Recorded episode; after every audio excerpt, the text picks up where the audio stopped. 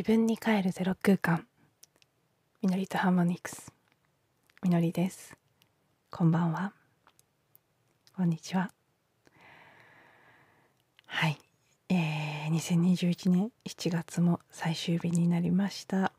なんだかあっという間なのか長いのかよく分かりませんがなんとなくあっという間という気もしますね。えー、ライオンズゲートの期間も6日目になったのかなと思いますが、うん、この先どんな風に展開していくのかますます楽しみだなと感じています。なんとなくの感覚でしかないんですけどやっぱり8月そして9月10月と結構大きく動いていきそうな気がしていますしあのー、ここ最近星の動きのことを少しお話しする機会もありましたけどその時には触れてなかったかもしれないんですが木星拡大の星ラッキースターと言われることも多いですけど木星が、えー、一時的に魚座に滞在していたものが逆行を続けてまた水亀座のサインに戻ったというのが一昨日ぐらいに起きた一つの変化としてあって2021年は主には木星は水亀座に滞在する年なんですけど一瞬というかね数ヶ月魚座に魚座に入って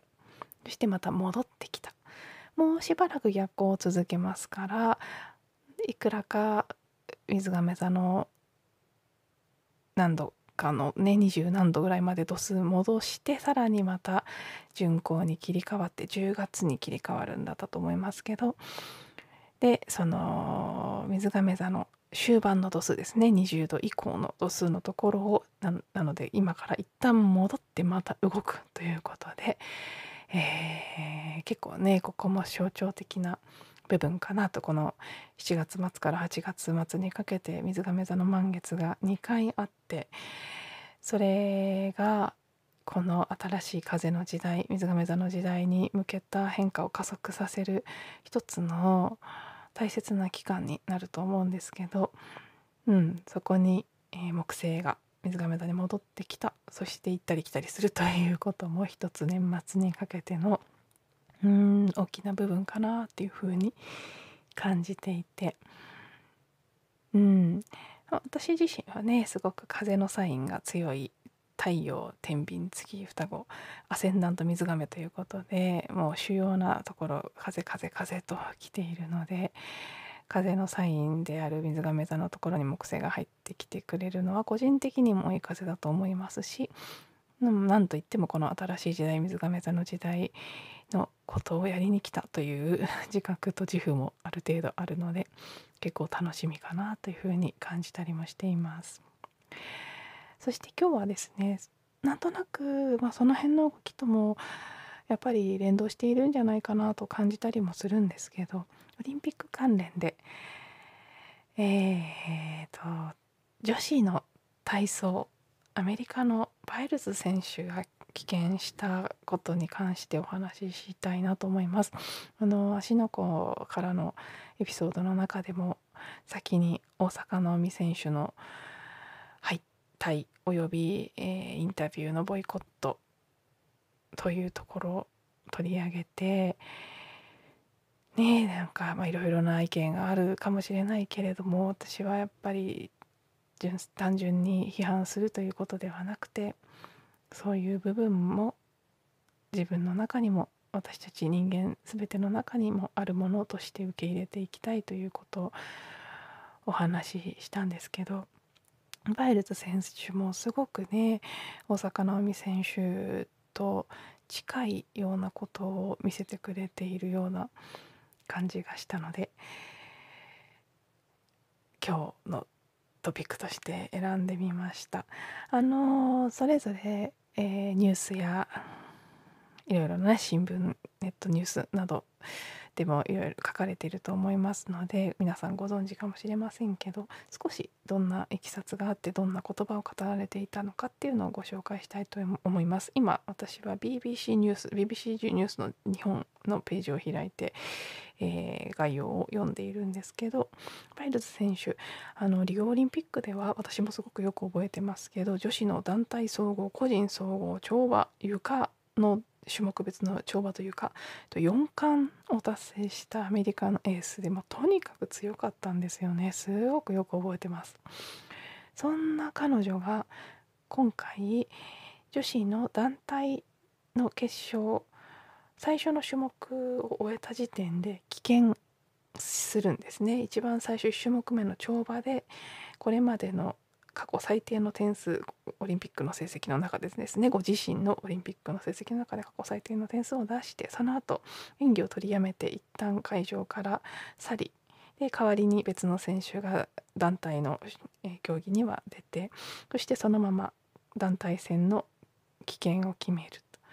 そして個人総合も欠場することを決めてあのー観客席で応援している様子なんかも映っていましたけれども出場しないという判断をしているんですね。そして、えー、そのそれに関してご本人のコメントですね。この BBC ニュースに書かれている内容を少し読んでいきますとあの演技の後その低い点数が出た跳馬の演技ですね。の後もう続けたくなかった。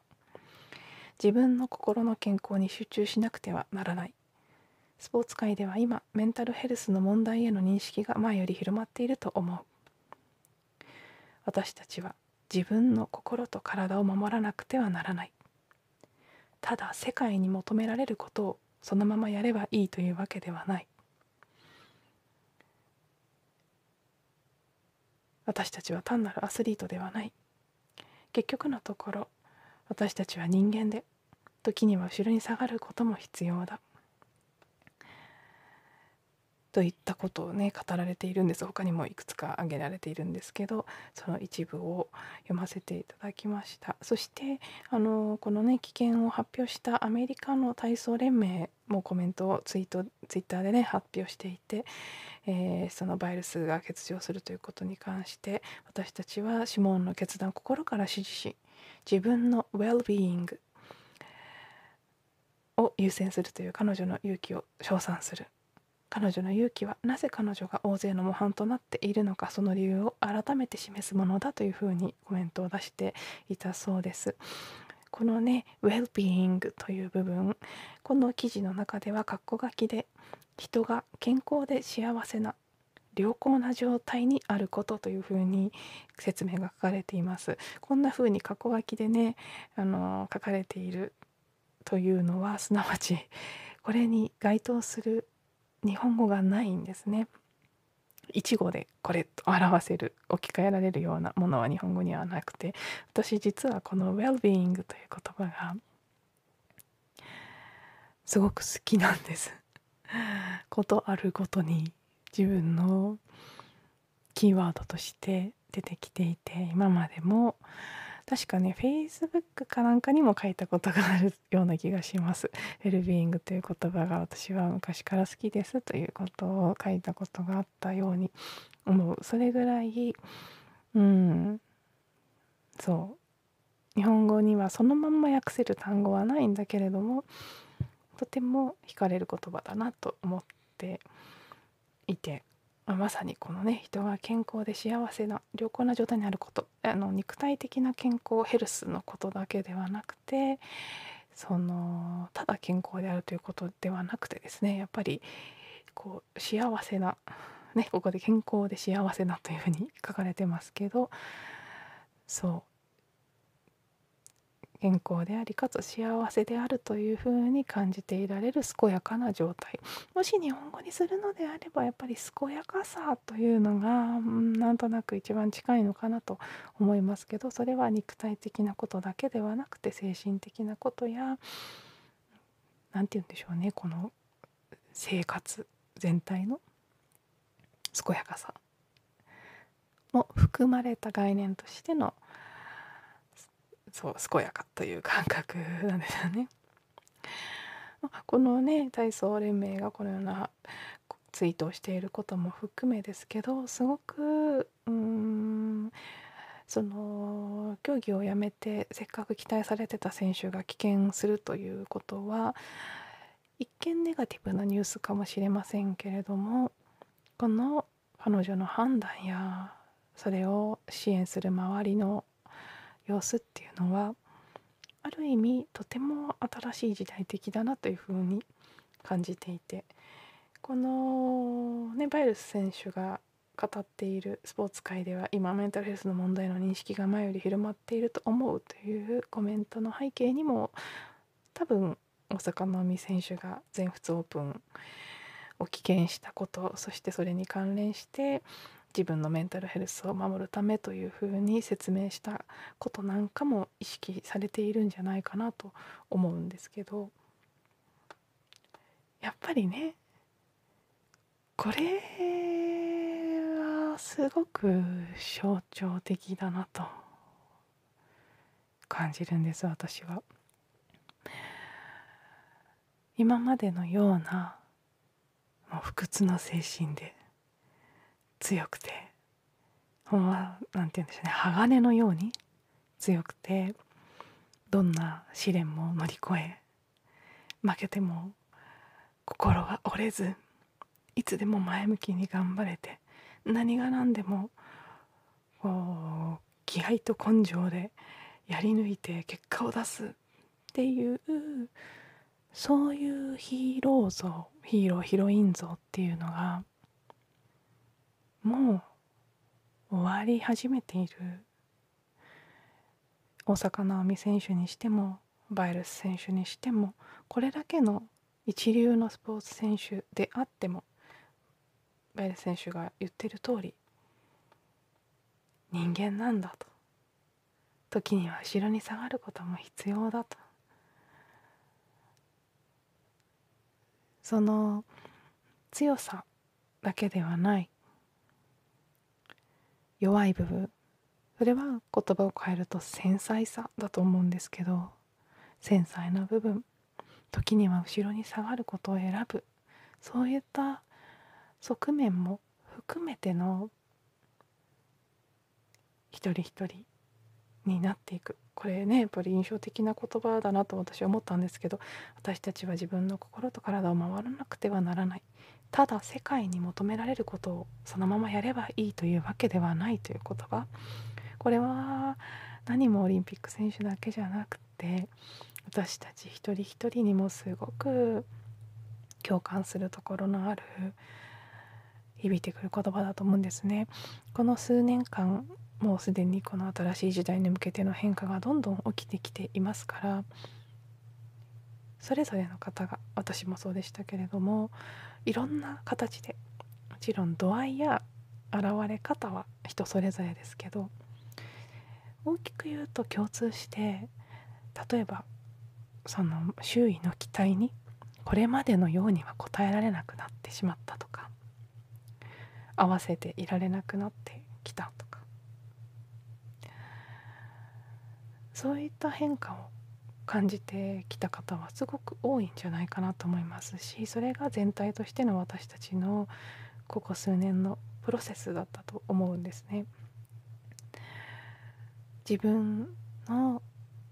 心や体が何を感じているかそのことに対して前よりも嘘をつけなくなってきているごまかすことができなくなってきている周りの期待に応えるという生き方が以前のようにはできない。それが苦しいという時期に突入してそのことに戸惑いを感じたりでもやっぱりね私たち一人一人が慣れてきてしまったやり方生き方というものがあるので違和感を感じつつも止まったり変えたりすることができなくって葛藤してきたり自分に対して優しくありたいという思いと一方でいやでもそんなこと言ってたらやっぱり結果は出せないんじゃないか。そんなんじゃダメなんじゃないか。そんな風に生きていったら何者にもなれないんじゃないかっていう恐れが湧き起こってくる。その揺れ動きを体験してきたもしくは今まさに体験しているという人は多いんじゃないかなと思うんです。そして確かに結果は得られなくなりますね。バイルス選手はそれだけの実力を持ちながらも今回は戦わずして個人総合も棄権してしまった。最終的に別のアメリカの選手が金メダルを取りましたけどそれを観客席で応援しながらどんな気持ちだったんだろうと。思う部分もありますし。まあなんとなくね私のイメ印象ではこの言葉これらの記事に書かれている言葉から推察するに本人は自分の選択を誇りに思っているだろうしほっとしてる部分の方が残念だったという気持ちよりも大きいのかなっていうふうに感じるので後悔とかはないような気がするんですけどでもいずれにしても棄権してしまえば当然金メダルは取れないですよね。金メダルはおろか銀も銅も取れない。何の結果もついてはこない。それでも彼女は自分の心と体を守るという選択をしたんです。あの随分これさっき読まなかった部分に書かれているんですけど以前みたいに自分自身を信じられなくなってしまった年を取ったせいかもしれないってあの前よりも怖いと感じることが増えてしまったそうなんですね、まあ、体操なんてねどっからどう見ても怖いですけど。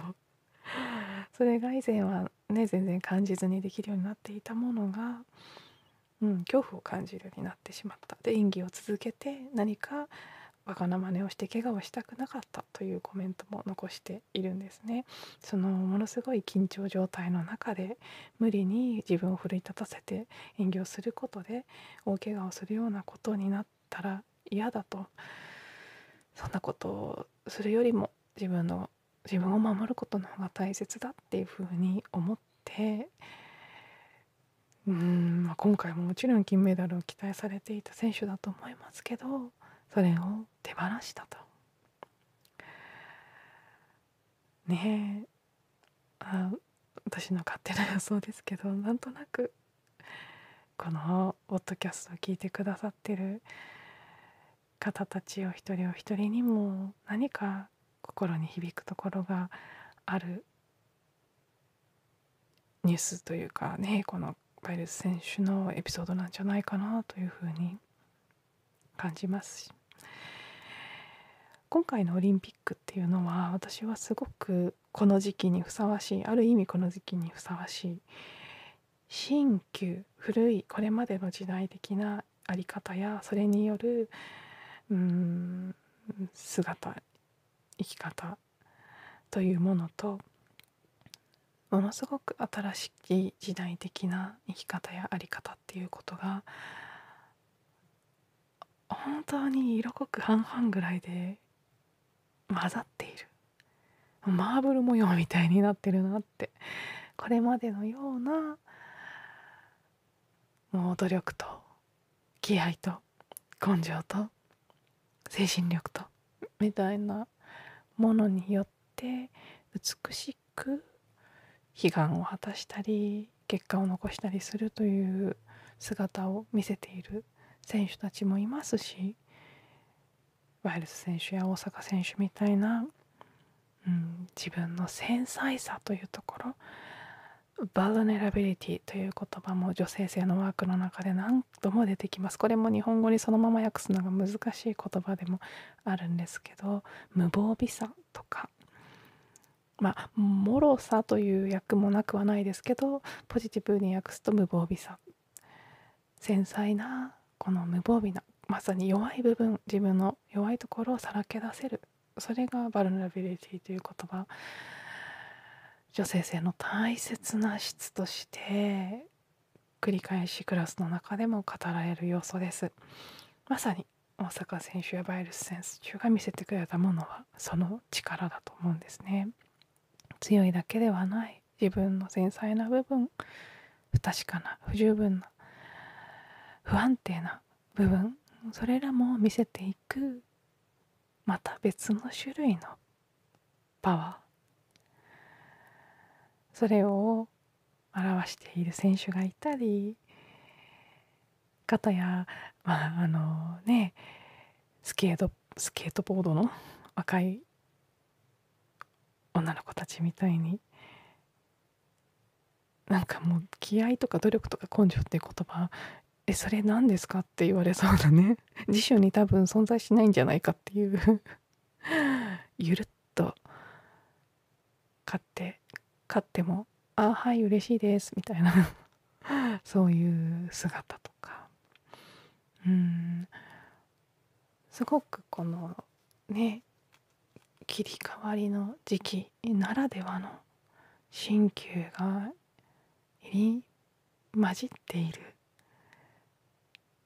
その姿見せてもらってるなっていう風にすごく感じます。